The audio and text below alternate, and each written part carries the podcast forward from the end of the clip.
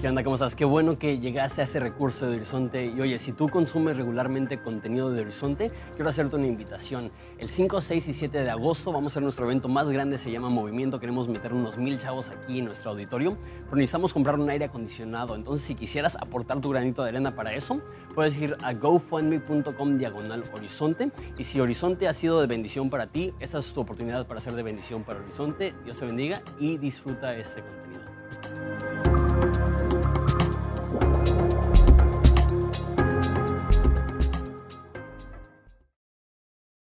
Romanos 4, 9. ¿Me acompañas en oración? Padre, te damos tantas gracias por este estudio que hemos tenido del libro de Romanos, un libro tan, tan increíble. Es un reto para nuestras mentes, pero a veces creo que es un reto aún más grande para nuestros corazones. Creer las cosas que vienen en este libro van tan en contra de lo que se nos ha enseñado desde pequeñitos. Y Padre, queremos que tú transformes y renueves nuestro entendimiento de tal modo que te conozcamos mejor, Padre. Te necesitamos y te damos gracias. es el nombre de tu Hijo precioso que pedimos esto. Amén. No sé si alguna vez has tomado alguna clase de, eh, clase, vaya la redundancia, de, de comunicación que te enseñan cómo expresarte o cómo escribir. Y algo que siempre te dicen en clases de comunicación es que aquello que repites es lo que estás enfatizando. Y cuando estás enfatizando algo, lo que quieres hacer es si quieres enfatizar lo que es importante o lo que es difícil de entender.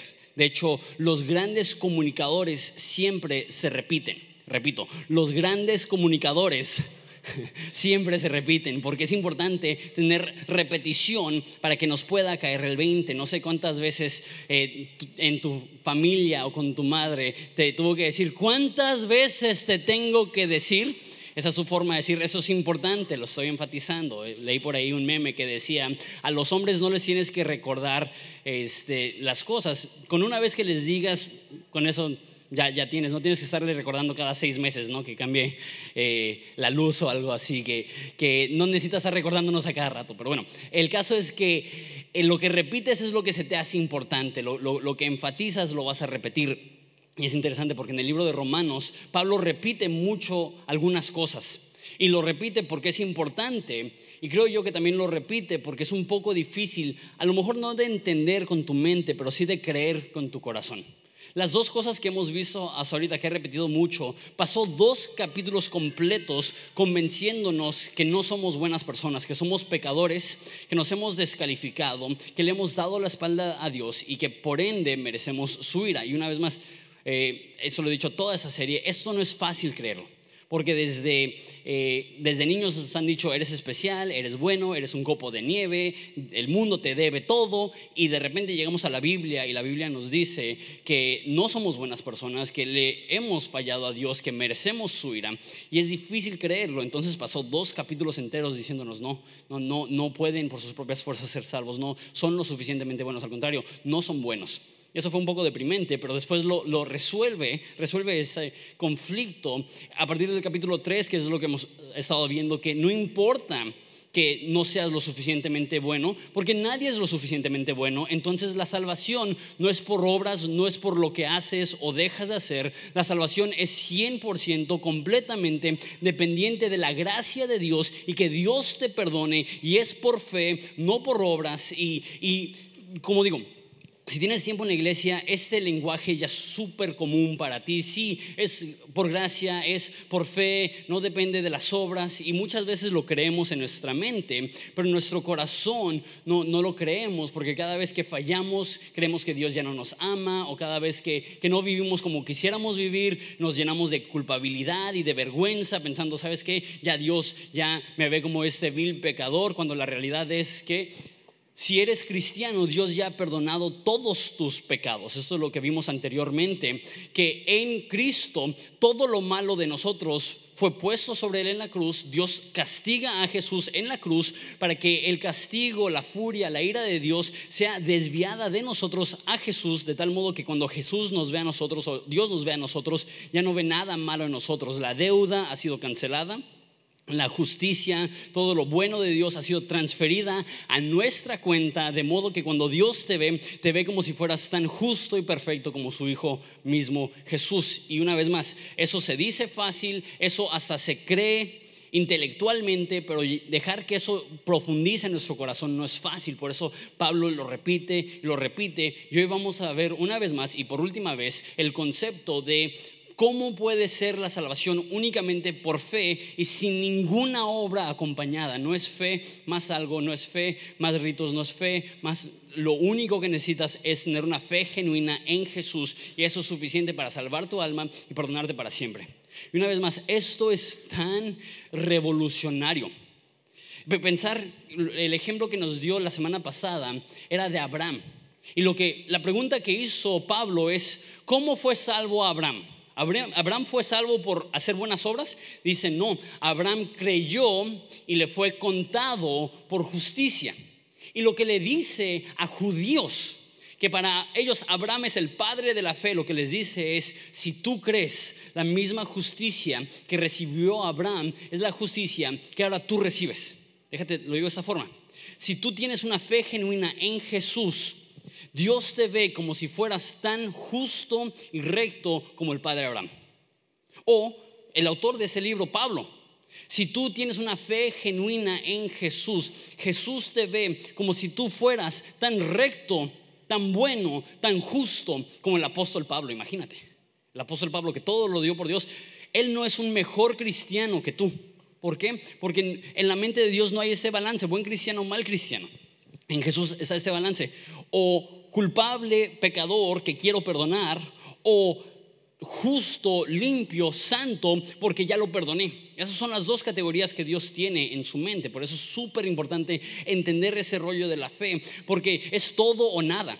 O somos 100% salvos y perdonados y completos, o, no lo hemos experimentado. No hay, no hay, medio salvo o medio cristiano o cristiano light o, o como quieras decirle. Si somos cristianos verdaderos, depositando nuestra fe y confianza en Jesús, ojo, no solamente Dios se ve como tan recto y justo como Abraham o tan recto y tan justo como Pablo, Dios te ve tan recto y tan justo como Jesús mismo. ¿Por qué? Porque la justicia de Dios es transferida a nuestro favor, es transferida a nuestra cuenta.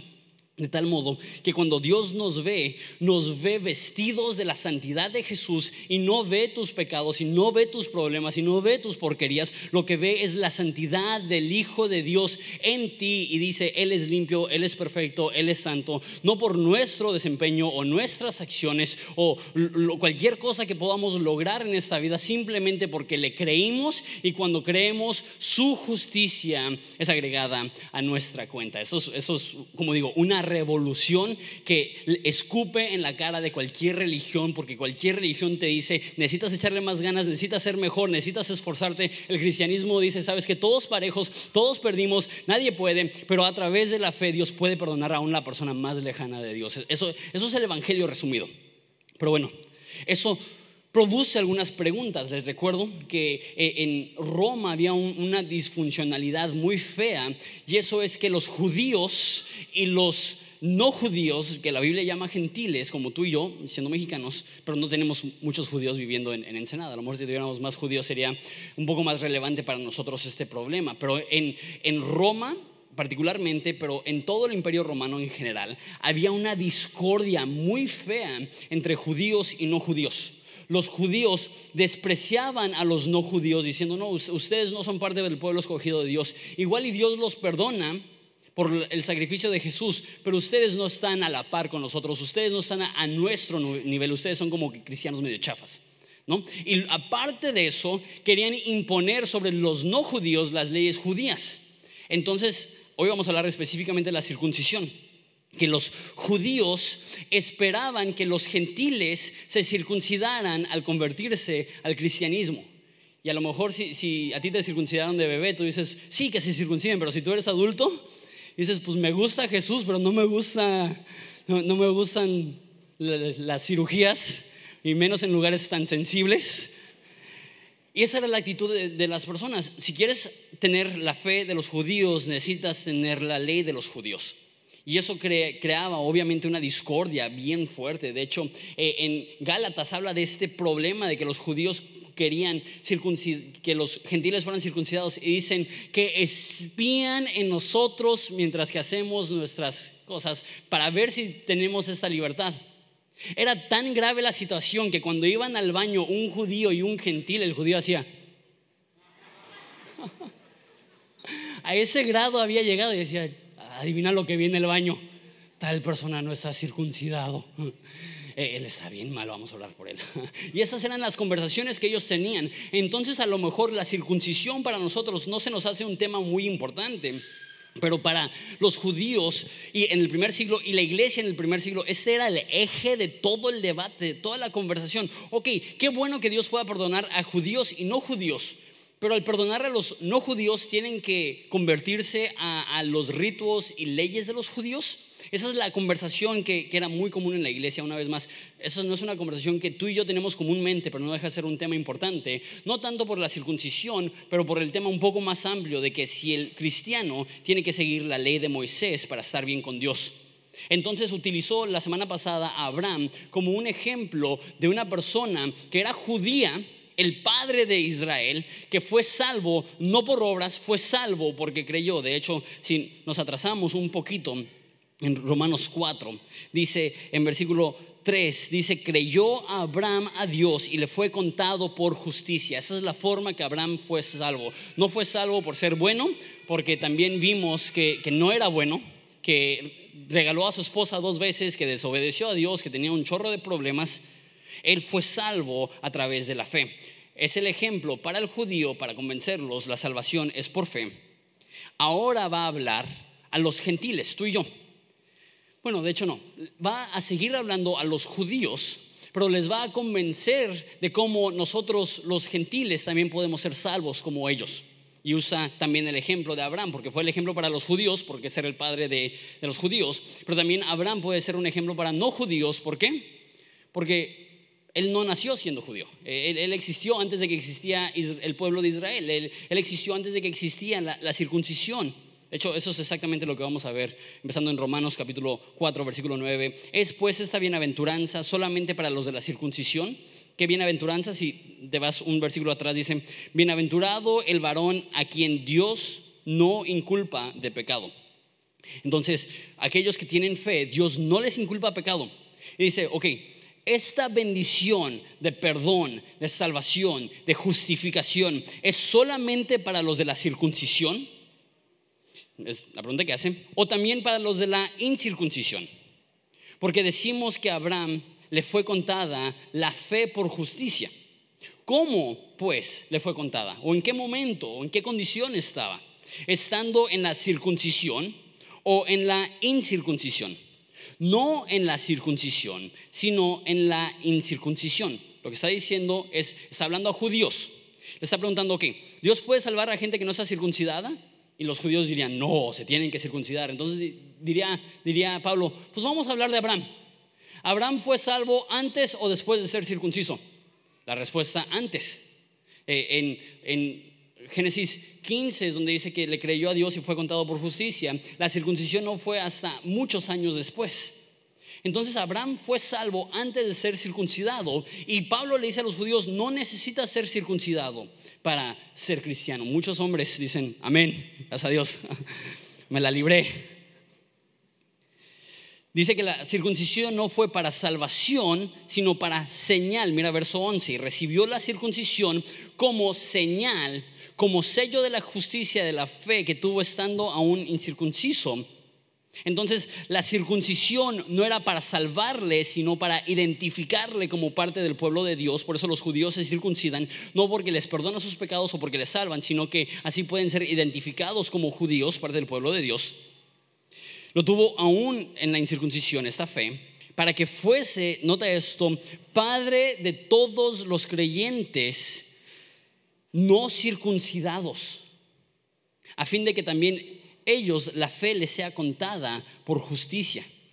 Ojo, le está hablando a judíos que menosprecian a no judíos. Y dice, Abraham fue, perdón, fue salvo antes de ser circuncidado para que sea padre de todos los que sin ser circuncidados tenían fe. Esto hubiera sido tan impactante para un judío. ¿Qué estás diciendo? Yo soy judío yo soy de tal tribu, yo soy de tal linaje. Y Pablo dice, sí, sí, sí, no estoy negando que eres judío.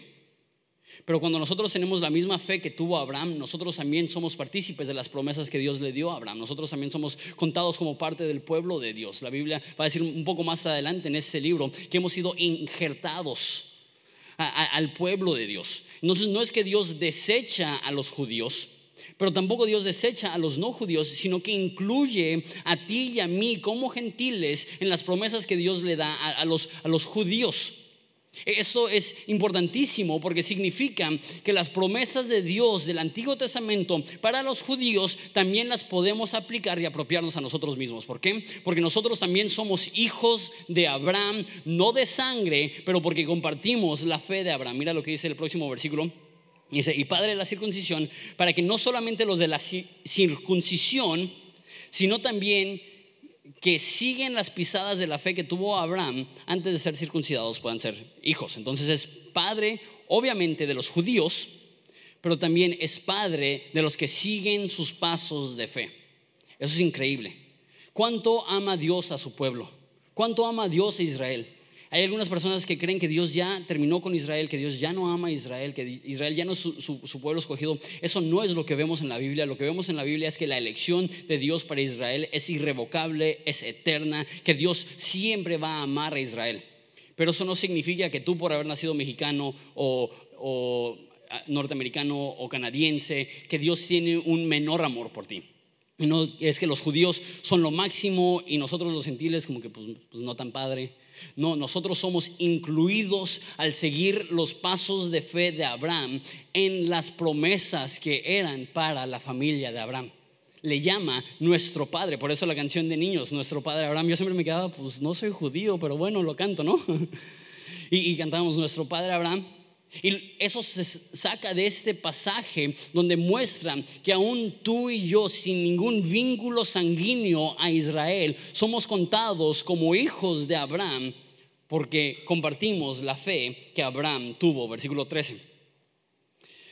Porque no por la ley, y, les advierto, eh, nada más antes de leer, esos tres versículos son un argumento complejo para los judíos, convenciéndolos que los gentiles también eh, pueden tener la misma relación con Dios que ellos tienen. Entonces, si de repente sientes que te pierdes en estos próximos tres versículos, no te agüites, porque si, es un argumento complejo de un judío que entiende la cultura judía a otros judíos, apelando a su entendimiento de la cultura judía. Entonces, una vez más, si, te pierdes el significado de esos tres eh, versículos, no, no, no te apures, no es el fin del mundo. Dice, porque no por la fe fue dada perdón, no por la ley fue dada a Abraham y a su descendencia la promesa que sería heredero del mundo, sino por la justicia de la fe. O sea, Abraham no recibió la promesa que iban a heredar el mundo por ser bueno, sino porque le creyó. Abraham creyó a Dios y le fue contado por justicia. Porque si los que son de la ley son herederos, van a resultar la fe y anulada la promesa. La promesa que Dios le dio a Abraham es que de su simiente iban a ser benditas todas las naciones del mundo. ¿Y cómo pueden ser benditas las naciones de todo el mundo si necesitas seguir la ley de los judíos para ser salvo? Eso excluiría a casi todo el mundo. Por eso dice el próximo versículo, pues la ley produce ira, pero donde no hay ley tampoco hay transgresión. Lo que está diciendo es que si la salvación fuera por la ley, entonces, ¿qué de aquellos que nunca escucharon en la ley? ¿Cómo podríamos culparlos a ellos de no seguir una ley que no conocen? No está diciendo que si no conoces la ley no, no te está inculpando, está haciendo un argumento con los judíos que se creen superiores a las demás personas. Y él dice, no, no, no, no se trata de tu ley. No se trata, porque recuerda, la, ley judía para ellos solo era todo. Eh, todo, era en base a los ritos y a la purificación y a los sacrificios. imagínate, nosotros tenemos aproximadamente 500 años como, como una cultura. Y hay ciertas partes de la cultura mexicana que tenemos súper, hiper arraigadas. Ahora imagínate, para este momento los judíos tenían más de 1500 años de historia. Y por esos 1500 años de historia, su filtro era si no estás circuncidado, no eres hijo de Dios, no eres parte del pueblo de Dios. Y ahora llega Pablo y le dice, no es así. Dicen, ¿cómo no va a ser así? Y era tan difícil para ellos. Y les dije, déjate explico. Si tuviéramos que seguir la ley para ser salvos, entonces la promesa no puede cumplirse. Porque jamás pudieran ser una bendición para todas las naciones, solamente aquellos que siguen la ley pueden ser salvos. Versículo 16, y con eso termina este argumento un poco complejo y entramos en cosas un poco más prácticas para nosotros. Por tanto, es por fe, no por ley, es por fe, para que sea por gracia, a fin de que la promesa sea firme. ¿Cuál es la promesa? Que, que la descendencia de Abraham iba a ser bendición para todas las naciones, a fin de que sea firme esta promesa para toda su descendencia no solamente para la que es de la ley, o sea, los judíos de sangre, los que han seguido o intentado seguir la ley, sino para los que son de la fe de Abraham, el cual es Padre de todos nosotros. Lo que está diciendo es, porque es por gracia y es por fe, nosotros podemos entrar a la misma promesa que tuvo Abraham aún sin ser judíos. Ok. Cerramos ese argumento. Eh, a grandes rasgos, le está diciendo a judíos, ¿sabes qué? No sean sangrones. No, no, no, no, se crean mejor que las demás personas, no, sean arrogantes, no, sean, no sean malos con las demás personas, no sean exigentes con las demás personas, no les pongan cargas que, que la Biblia no les pone simplemente por no ser judíos. Continuamos. Ahora nos va a mostrar y nos va a dar un ejemplo muy, muy, muy padre de, de cómo Abraham tuvo fe. Y si la salvación es por fe, es vital entender cómo es la fe, qué es la fe. Y eso es lo que vamos a ver. Versículo 17 como está escrito, yo te he puesto por padre de muchas gentes delante de Dios, a quien creyó, el cual da vida a los muertos y llama las cosas que no son como si fuesen. Aquí está explicando la naturaleza de Dios. ¿Cómo es Dios? Da vida a los muertos, me encanta eso. Resucita huesos secos aviva a aquellas personas que estaban espiritualmente muertos. Porque aunque la paga del pecado es muerte, la dádiva que Dios nos da es vida en Cristo. Entonces Dios es un Dios que da vida a los muertos. Y esta frase me vuela la cabeza. Y llama las cosas que no son como si fuesen. Dios ve en ti, y eso ya lo he dicho en esa serie, Dios ve en ti lo que ni siquiera tú alcanzas a percibir en ti. Dios ve en ti su justicia, Dios ve en ti su santidad. Y aunque tú veas debilidad, y aunque tú veas que eres inconstante, y aunque tú veas que, no das el ancho, Dios no ve eso en ti. Él ve las cosas que no son como si lo fuesen. Piensa en la historia de, de, eh, de Pedro. Pedro se llamaba, antes de ser Pedro, se llamaba Simón. Y la primera interacción que tuvo Jesús con Pedro le dijo, Simón, hijo de Jonás, desde hoy serás llamado Pedro. Ahora eso es un poco cómico, porque Simón significa suave, suave. Y lo que sabemos de la Biblia es que Simón era una persona fornida, fuerte. De hecho hay una historia en Juan que había una pesca de 153 peces grandes y entre cuatro pescadores no pudieron sacarlo del agua y va Pedro solo y lo saca. Entonces no sé si has visto esas competencias a lo mejor en internet de CrossFit o no sé si, si has visto a lo mejor un cuerpo de un luchador acá tipo Brock Lesnar o a lo mejor Hulk Hogan es un nombre más reconocido. Tú dices porque los mexicanos no están tan acá, mames, ¿no? Yo digo esos que están así como que no inventes, ¿de dónde sacan eso? Así me afiguró a, Pedro, que estaba así súper, súper fornido, súper fuerte. Y siempre que se presenta, hola, ¿tú cómo te llamas? Pues me llamo Suave. Es como que, no, pues Suave, qué, fuerte te ves, Suave. Y, para, para empeorar las cosas, es Simón, hijo de Jonás. Suave, hijo de Jonás. Jonás significa paloma. Entonces el nombre de Pedro es suave hijo de paloma. Pobrecito. Con razón se la pasaba en el gym. Imagínate si fuera flácido. Me llamo suave hijo de Paloma, no, pues es muy evidente. Y era súper, súper fuerte. Y tenía una identidad en crisis, ¿no? Suave. Y llega Jesús y desde que lo ve dice, de hoy en adelante te llamaré Pedro. ¿Qué quiere decir Pedro? piedra, roca. ¿Cuánto tiempo le tomó a Pedro convertirse en una persona ejemplar? ¿Cuánto tiempo le tomó a Pedro espiritualmente convertirse en una piedra? Mucho tiempo. Todo, fue una transición de toda la vida. ¿Y cómo le decía Jesús a Pedro? Pedro, Pedro, Pedro. Cada, vez que escuchaba el nombre Pedro era una afirmación que Dios llama las cosas que no son como si fuesen. Cada vez que escuchaba ese nombre, él era recordado, aunque no te comportes como una roca, yo te veo como la roca que un día serás. No sé si alguna vez has grabado algún partido, eh, las finales de, de algún partido de fútbol, y la primera vez que lo viste estabas todo estresado vamos a ganar, vamos a ganar, vamos a ganar. Y por fin ganan. Y grabas el partido y lo vuelves a ver a la semana. Ves el partido un poco diferente porque ya sabes quién es el campeón. Ya sabes quién es quien va a ganar. ¿Sabes qué? Cuando Jesús ve tu vida, no ve el problema en el cual estás ahorita, ve el fin de tu vida, ve el paquete completo, ve el proceso terminado, Él ve la obra completa en ti y donde tú ves debilidad, Él ve fuerza, donde tú ves inutilidad, Él ve una herramienta, donde tú ves pecado, Él ve justicia, Él ve y llama las cosas que no son como si fuesen. Otro ejemplo muy padre, eh, Abraham, antes de ser llamado Abraham, con una H y dos As, se llamaba Abraham.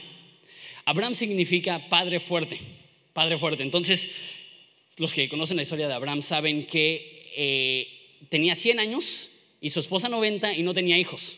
Entonces, imagínate, cualquier fiesta a la que iba, ¿cómo te llamas? Padre fuerte. Ah, ¿y cuántos hijos tienes? Pues ninguno. Y a sus 75 años llega Dios y lo llama. Y sabes que te voy a cambiar tu nombre. Y dice, por fin, Dios, gracias. ponme estéril o algo así, no sé, pero cámbiame el nombre.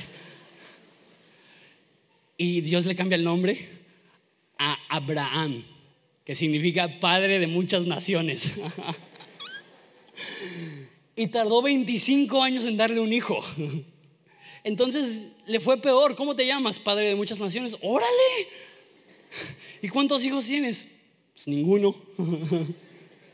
Y ya después, pues uno, pero pues no es de mi mujer, es de mi sirvienta. Esa era la situación en la que se encontraba Abraham. Pero toda la vida de Abraham, Dios le llamaba a Abraham, porque Dios veía en Abraham la obra completa.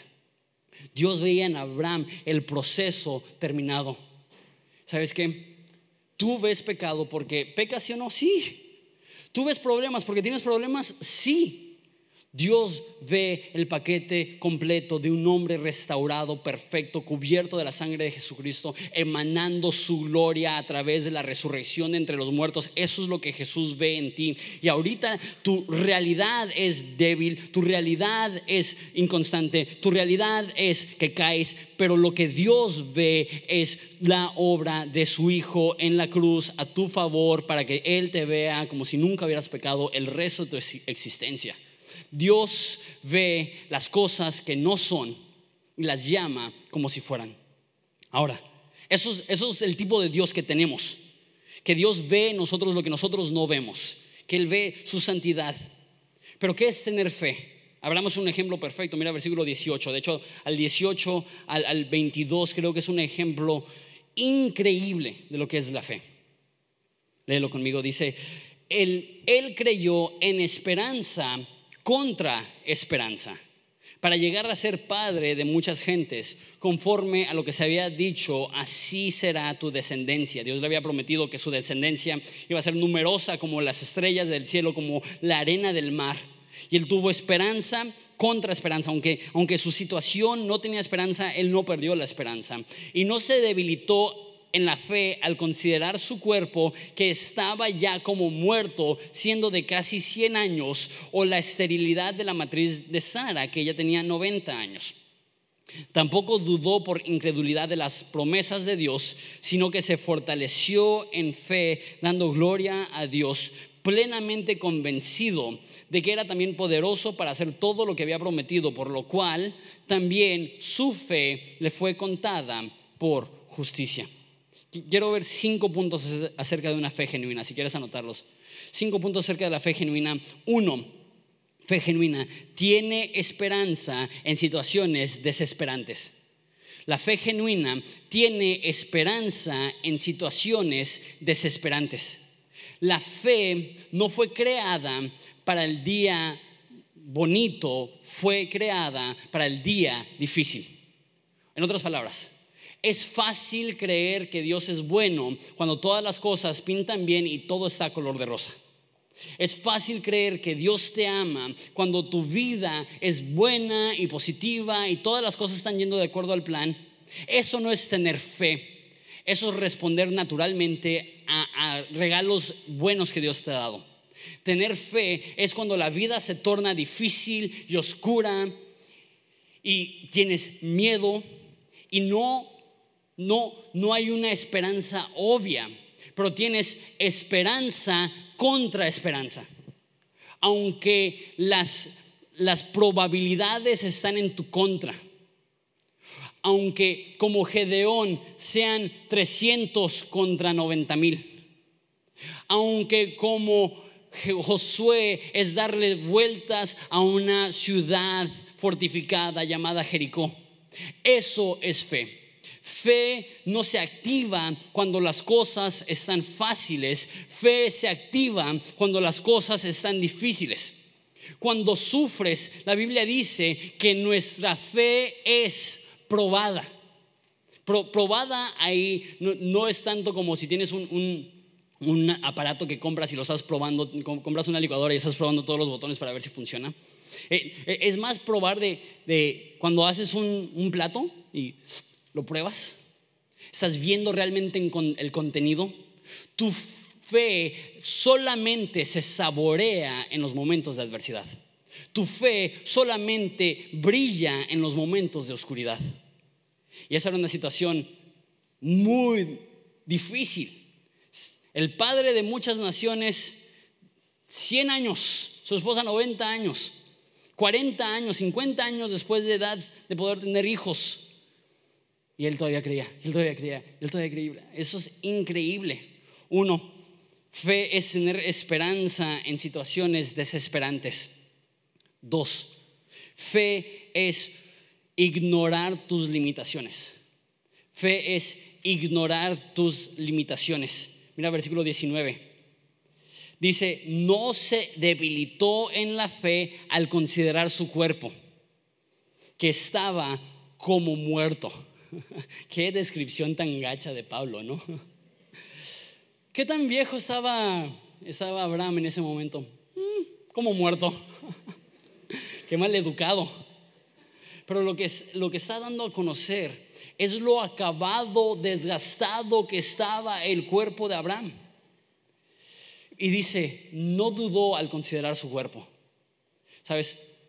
Lo más natural y común para nosotros es enfocarnos en los obstáculos, es enfocarnos en las limitantes, es enfocarnos en lo que no podemos, en lo que no tenemos, en lo que no hemos alcanzado.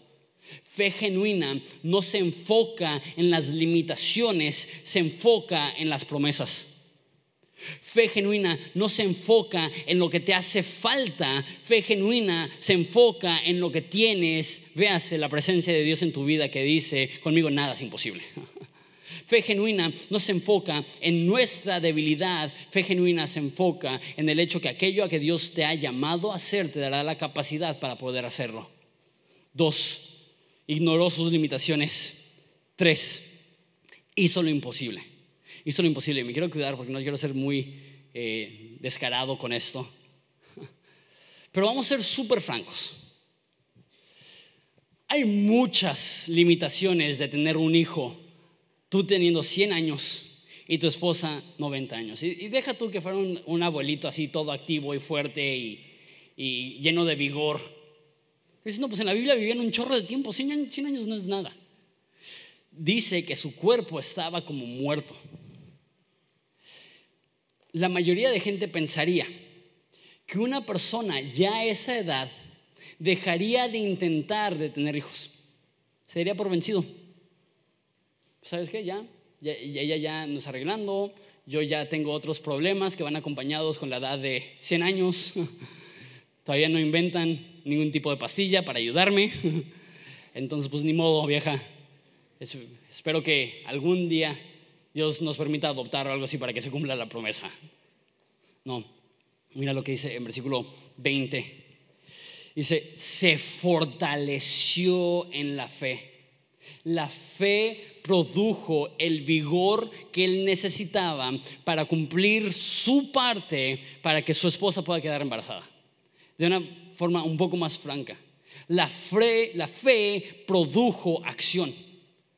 La fe produjo que él, aún a sus 100 años, siguiera intentando tener hijos con su esposa. No se dio por vencido, sino que se fortaleció a través de la fe. Fe genuina te lleva a intentar lo imposible. Fe genuina te lleva a intentar aquellos que todos se dicen que no se va a poder. Ahora, sé que estoy hablando muy general, eso está hablando muy específico. De lo que está hablando aquí de la fe es una fe que salva. Es una fe que, que Dios ve y dice, Él creyó y por eso recibió justicia. No estoy diciendo que cualquier empresa que tú inicies o cualquier proyecto que tú inicies, si tienes suficiente fe, Dios lo va a bendecir. ¿Sabes qué? Servimos a un Dios bueno y mi oración es que si tú empiezas algo y si tú eres fiel a Dios y si tú inviertes en Él y si tú le das todo, que Dios te, puede bendecir, pero no te va a bendecir porque tú intentaste hacer lo, imposible. Dios se bendice porque Él es bueno y porque somos sus hijos y eso. Aquí está hablando de algo mucho más grande que solamente eso. Aquí está hablando de una fe que salva. Una fe que salva hace lo imposible. ¿Qué es lo imposible? Levantarte con esperanza, con fe, con vigor y decir, como dice Pablo, estoy persuadido de esto, que nada puede separarme del amor de Dios que está en Cristo. Fe genuina produce una certeza incondicional del amor de Dios mostrado a tu favor. Fe hace lo imposible. Cuatro. Fe genuina da gloria a Dios. Dice el versículo 20 que se fortaleció en la fe dando gloria a Dios. Sabes que tienes una fe genuina cuando agradeces a Dios por todo lo que tienes. Cuando atribuyes cualquier cosa buena, no a tu propio esfuerzo, sino a la gracia de Dios. En Santiago que todo don perfecto viene de lo alto, viene del Padre. Una persona que toma el reconocimiento por las cosas buenas en su vida no es una persona llena de fe. Una persona llena de fe siempre atribuye cualquier cosa buena a la gracia de Dios, a la gloria de Dios. Y una persona de fe reconoce que cualquier cosa buena no es gracias a nosotros, es a pesar de nosotros. Y punto número 5, fe genuina descansa en las promesas. Dice versículo 21, plenamente convencido que era también poderoso para hacer todo lo que había prometido. Esa era la fe de Abraham. La fe de Abraham no es yo soy bien macho y, yo soy tan macho que yo puedo embarazar a mi mujer aunque yo tenga 100 años. su, su actitud no era, yo, de hecho esa fue su primera actitud. Y eso es lo que le produjo todos los problemas cuando se metió con su sierva. Dijo, Dios, no te preocupes, yo, yo te echo la mano. Pero la fe genuina, la fe, fe que salvó, fue cuando él dijo, ¿sabes qué, Dios? Si tú lo prometes, yo lo creo. Si tú lo dices, yo lo creo. Si, si, si es tu palabra, no voy a dudar. Si es lo que tú estás declarando, no lo voy a dudar. Descansar en las promesas de Dios. Una vez más, eso no es una inactividad, más bien es, es una convicción. Versículo 23, ya casi terminamos, dice, y no solamente con respecto a Él se escribió que le fue contada, sino también con respecto a nosotros hay quien ha de ser contada. ¿Qué? Me brinqué sin querer el versículo 22 que dice, por lo cual también su fe le fue contada por justicia. Tuvo fe y no solamente le fue contada a él, sino que cuando nosotros tenemos fe, Dios cuenta a nuestro favor eso como justicia. Esto es los que creemos que en el que levantó de los muertos a Jesús, Señor nuestro, el cual entregado por nuestras transgresiones, fue entregado por nuestras transgresiones y resucitado para nuestra justificación. Está diciendo, ok, Abraham creyó y le fue contado para justicia. ¿En qué creyó Abraham? Que Dios le podía dar hijos y una descendencia y cumplir la promesa. Y eso fue suficiente para que fuera salvo. ¿En qué necesitamos creer nosotros? 1, versículo 24. En que Dios le levantó de los muertos. No es suficiente para ser salvo simplemente tener fe o simplemente creer en general. Tenemos que tener fe en Jesús y fe en aspectos específicos de Jesús. No es suficiente creer. ¿Por qué? Dice la Biblia, los demonios creen y tiemblan. O sea, no es suficiente creer que, que Jesús es Dios. Tú dices, no, pues estás diciendo que es por fe. Sí, pero es una fe específica. Hay mucha gente que cree que Jesús es Dios que no es salva. Hay muchísima gente que, que cree en Jesús en el aspecto general. Buena persona, a lo mejor Mesías, a lo mejor Hijo de Dios, que no es salva. ¿Qué necesitas creer específicamente acerca de Jesús para que tus pecados sean perdonados? Creer que Dios le levantó de los muertos, creer que Él venció la muerte. No hay espacio para creer en un Dios muerto, en un Jesús muerto, en un Jesús que no pudo superar la tumba. Si Jesús no pudo superar la tumba, ¿qué nos hace creer que Él puede superar nuestros pecados? Pero creemos en un Jesús que venció la muerte, que venció la tumba y está vivo. Es número uno. Número dos, debemos de creer en versículo 25 que fue entregado por nuestras transgresiones que su muerte en la cruz fue en nuestro lugar. Él murió porque nosotros pecamos y Él tenía que pagar por esos pecados. Por decirlo así, Jesús murió por tu culpa. Por tu culpa, porque tus pecados lo llevaron a la cruz, pero también Jesús murió por tu culpa. Jesús murió para quitarte la culpa. Jesús murió para solucionar el problema del pecado. Entonces, uno, creemos que Él venció la muerte. Dos, creemos que Él murió en nuestro lugar por nuestros pecados. Y tres, dice eh, que Él ha resucitado para nuestra justificación. La Biblia dice que hemos sido resucitados juntamente con Jesús. Que, que, cuando Jesús resucitó no solamente estaba declarando, yo soy Dios, yo vencí la muerte, lo que estaba declarando, y yo tengo el poder para perdonar a quien sea. Yo tengo el poder para limpiar a quien sea. Me encanta como lo dice David Gusick, que de hecho viene a, Movimiento, uno de mis comentaristas favoritos, yo creo que mi comentarista favorita, favorito. Dice, la cruz fue el pago y la resurrección es la factura. La cruz fue el pago que limpió nuestros pecados y la resurrección es la factura que cuando Satanás llega a acusarnos y decirnos Dios no te ama, podemos sacar la factura que dice pagado por completo. Él venció la muerte, Él resucitó y porque Él resucitó, yo sé, dice la Biblia, que Él también puede darle vida a este cuerpo muerto. Servimos a un Dios que según los versículos que acabamos de leer, es un Dios que da vida a los muertos y llama las cosas que no son como si fuesen. Tenemos que tener fe. No es por vista, dice la Biblia. Con eso termino. La Biblia dice que es por fe y no por vista. La Biblia dice que las cosas que vemos son falsas, las cosas que no vemos son eternas. Estaba escuchando a alguien que, era piloto de, aviones en, guerras. Y se me hizo muy interesante porque a mí me intriga mucho la historia y particularmente me gusta la, historia de, de, guerras y así. Y estaba explicando esta persona que cuando eres piloto de avión, tienes el parabrisas y puedes ver todo lo que está sucediendo a través del parabrisas. Y esa es tu percepción física. Pero dice que tienes que, de repente ver nada más para darte una idea de qué es a tu alrededor. Pero no te puedes confiar de lo que ves, porque lo que ves te, te engaña. Y tú puedes pensar que estás mil metros sobre la tierra, cuando en realidad estás 300 metros sobre la tierra y estás a punto de chocar. Y porque lo estás midiendo con tus ojos físicos, vas a chocar. Y, ya con, con, con artefactos más desarrollados, recientes, puedes ver dónde está el enemigo buscándolo o puedes buscarlo en el radar y saber exactamente dónde está. Puedes utilizar tus ojos para buscar dónde están los centros que necesitas bombardear o puedes usar tu radar para ver dónde está el infrarrojo y todo eso. Y lo que dijo esta persona es, la tentación más grande es guiarte por lo que ves fuera del parabrisas es, basarte en tu vista natural.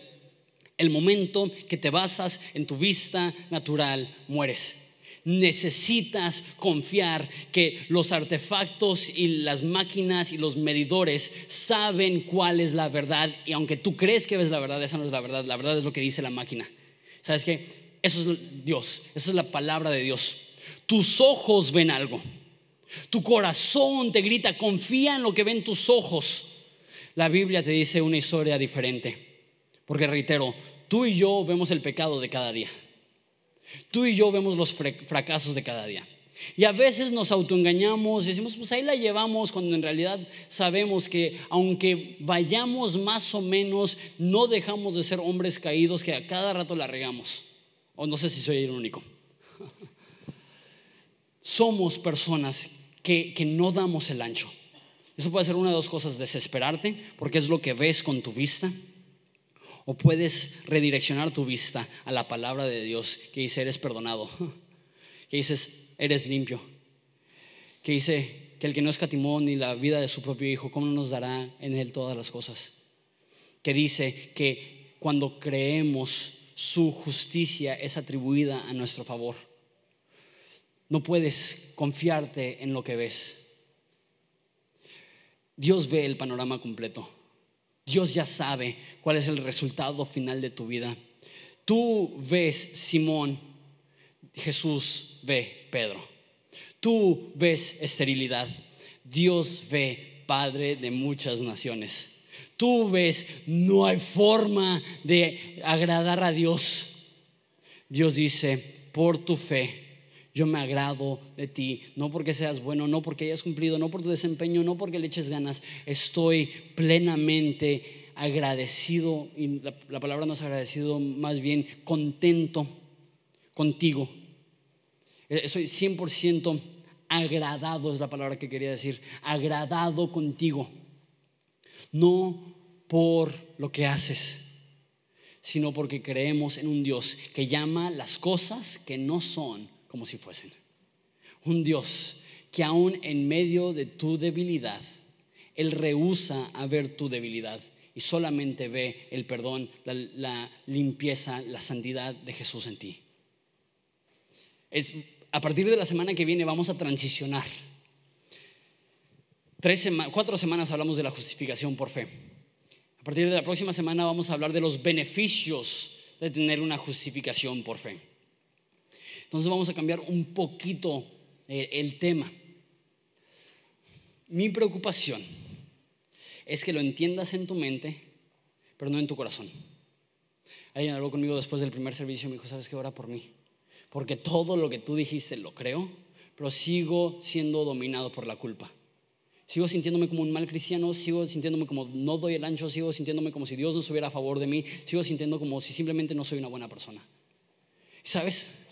La realidad es que ante los ojos naturales probablemente está viendo lo correcto. Probablemente tiene un sinfín de fallas. Probablemente tiene un sinfín de cosas de las cuales avergonzarse. Eso es lo que ven tus ojos, pero si te basas en lo que ven tus ojos, vas a morir. Necesitas basarte en lo que dice la Biblia de ti, lo que dice Dios de ti, que eres perdonado que Él ha separado tus transgresiones tan lejos es el oriente del occidente, que Él no recordará más tus pecados. Bienaventurado el hombre que Dios no inculpa de pecado. A quien está describiendo a cualquier persona que tiene fe genuina. Si tú tienes fe genuina, Dios no te inculpa de pecado. Y sé que lo puedes entender en tu mente, pero deja que lo crea tu corazón que te libre del peso intolerable de la culpa que tiene cualquier persona que ha fallado. Sabes que todos cargamos con esto, pero Jesús vino para quitarnos esa carga. En el libro del progreso del peregrino describe sus pecados como una mochila que está cargando y ante el pie de la cruz se quita esa mochila y es libre. De la misma forma, muchas personas están cargando con una culpa que los está, les está robando todo el gozo y toda la energía y toda la felicidad y, todo el agradecimiento hacia Dios y toda la adoración. Y, y, dicen, es que me siento tan mal, es que me siento tan mal. Y Dios dice, yo no te veo con esa culpa, yo no te veo con ese pecado, yo no te veo de esa forma. Yo veo las cosas que no son como si fuesen, yo llamo las cosas que no son como si fuesen. Tú eres perdonado, tú eres limpio. Yo te veo tan santo, tan limpio, tan perfecto como mi propio Hijo Jesucristo, no por algo que hayas hecho, sino porque lo has recibido como un regalo de gracia de mi mano para que ya nunca más tengas que sentir esa vergüenza, esa culpa, esa condenación. La Biblia dice que no hay condenación alguna para los que están en Cristo. No dice hay un poco de condenación, no dice hay alguna condenación que es más o menos buena. Dice no hay pues condenación alguna para los que están en Cristo. Esa es la promesa de Dios para ti. ¿Les parece si nos ponemos de pie y oramos?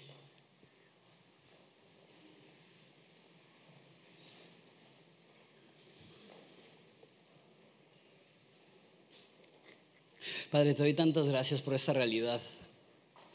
Y, y, te pido inclusive por mi propio corazón. Pablo dijo que las cosas que son más importantes, esas son las que debe, debemos de ser recordados. Necesitamos ser recordados de tu increíble amor, de tu increíble gracia, de tu perdón, de tu misericordia, de tu abrazo, de tu de lo que hemos hablado, propiciación, que tú tomas la ira de Dios y, la extraes de nosotros para que ya nosotros no la tengamos de tu redención, que somos libres del pecado, que no somos esclavos, de la justificación, que ya no te debemos nada, que ahora tenemos a nuestro favor, a en nuestra cuenta tu justicia. Padre, esas son cosas maravillosas. Pero lo que aceptamos en nuestra mente, pero no dejamos que cambie nuestro corazón, simplemente nos frustrará necesita hacer una obra de tu Espíritu Santo, que estas cosas, estas semillas plantadas en nuestra alma germinen en el fruto del Espíritu, que es amor, gozo, paz, paciencia, mansedumbre, templanza, fe. Padre, te pido por cada corazón aquí, te, pido por cada persona aquí. Tú eres un Padre que los amas. Y este regalo gratis te costó sangre. Es el regalo más caro. El hecho que es gratis no significa que es barato, el hecho que es gratis significa que jamás lo podríamos pagar. Ayúdanos, Padre, a recibirlo. Ayúdanos, Padre, a ser transformados por eso. Te pido por cualquier persona que simplemente se siente culpable. Voy, voy, a, pedirles que hagan algo que a lo mejor les va a sacar de, su zona de confort. Pero si hay alguien aquí que ha batallado con la culpa, si hay alguien aquí que siente que Dios les ama menos por los errores que han cometido, te voy a pedir por favor que levantes tu mano. Si, si, tú sientes que, que, estás batallando con la culpabilidad en esa mañana. Unas cuantas personas están animando, sé que hay más personas, sé que eso es algo muy común.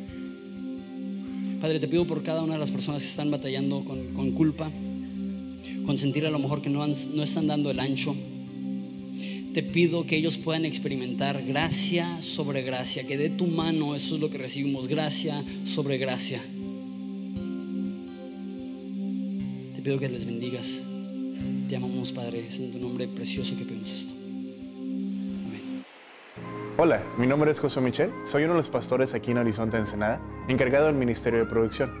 Si este ministerio ha sido bendición para tu vida, nos gustaría que nos mandaras tu historia. Escríbenos a horizonteensenada.gmail.com También, si quieres bendecir económicamente nuestro ministerio, puedes ir a horizonteensenada.org diagonal dar. Solo te pedimos que lo que des no interfiera con lo que hace tu iglesia. Gracias.